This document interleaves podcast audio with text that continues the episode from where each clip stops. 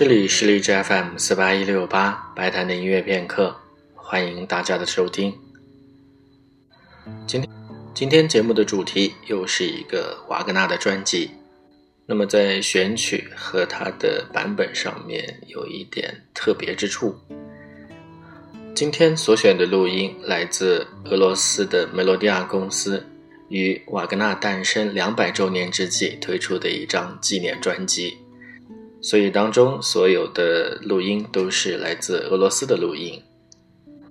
第一首曲子是由瓦格纳所写的《浮士德序曲》。那么我们都知道，瓦格纳的创作主要是围绕着他的一系列的歌剧。但是就当时的音乐家而言，他们觉得瓦格纳的歌剧太过于冗长，而且从他的写作方式上，他为了要贴近。人的正常对话的这种状态，所以他写的咏叹调比较少，不太像传统歌剧的形式。这特点我们在之前的节目当中曾经有所提及。瓦格纳认为，在日常生活当中，我们的对话里不会，呃，用唱歌的方式来讲述一件事情。那么他认为，如果咏叹调的出现，应该是在确实需要抒发情感等等这样的一种。场景之下才比较符合一个呃正常的生活状态。当时的音乐家，比如说像柴可夫斯基，那么他对瓦格纳的歌剧是有保留意见的，但是对瓦格纳他写作音乐的能力是非常赞赏的。那么有一些音乐家就认为瓦格纳应该把他的精力、把他的天赋更多的投入到交响曲的写作当中啊，而不是浪费在。那些非常大部头的歌剧上面，瓦格纳除了写了少量的像艺术歌曲，还有像一些钢琴作品以外，呃，有一个他自己写过一个交响曲，但是只有一个乐章，然后他自己还写了这一首非常重要的《浮士德序曲》。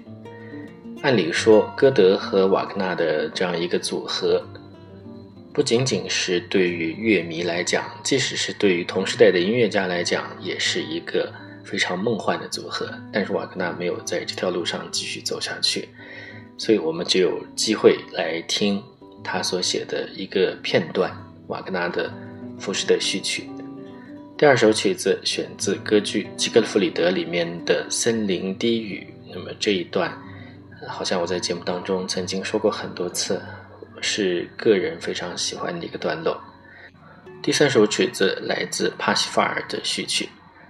那么在选完曲子之后啊，发现了一个比较有意思的，就是第一个浮士德序曲，它是关于魔鬼和凡人之间的一个故事；第二个吉格弗里德的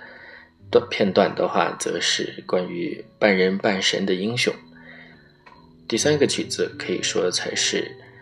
宗教意味最为浓厚的这样一个乐曲，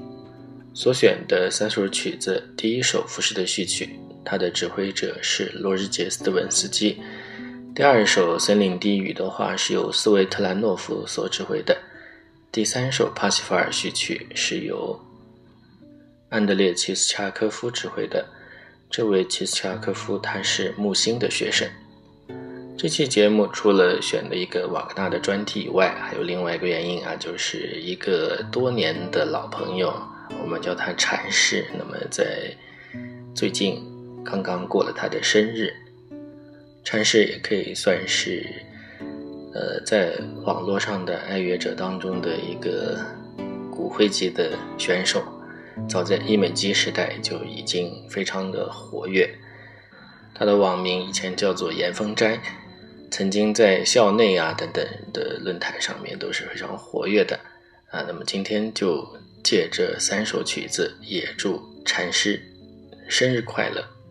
下面我们就一起来听这三首由俄罗斯指挥家所指挥的瓦格纳。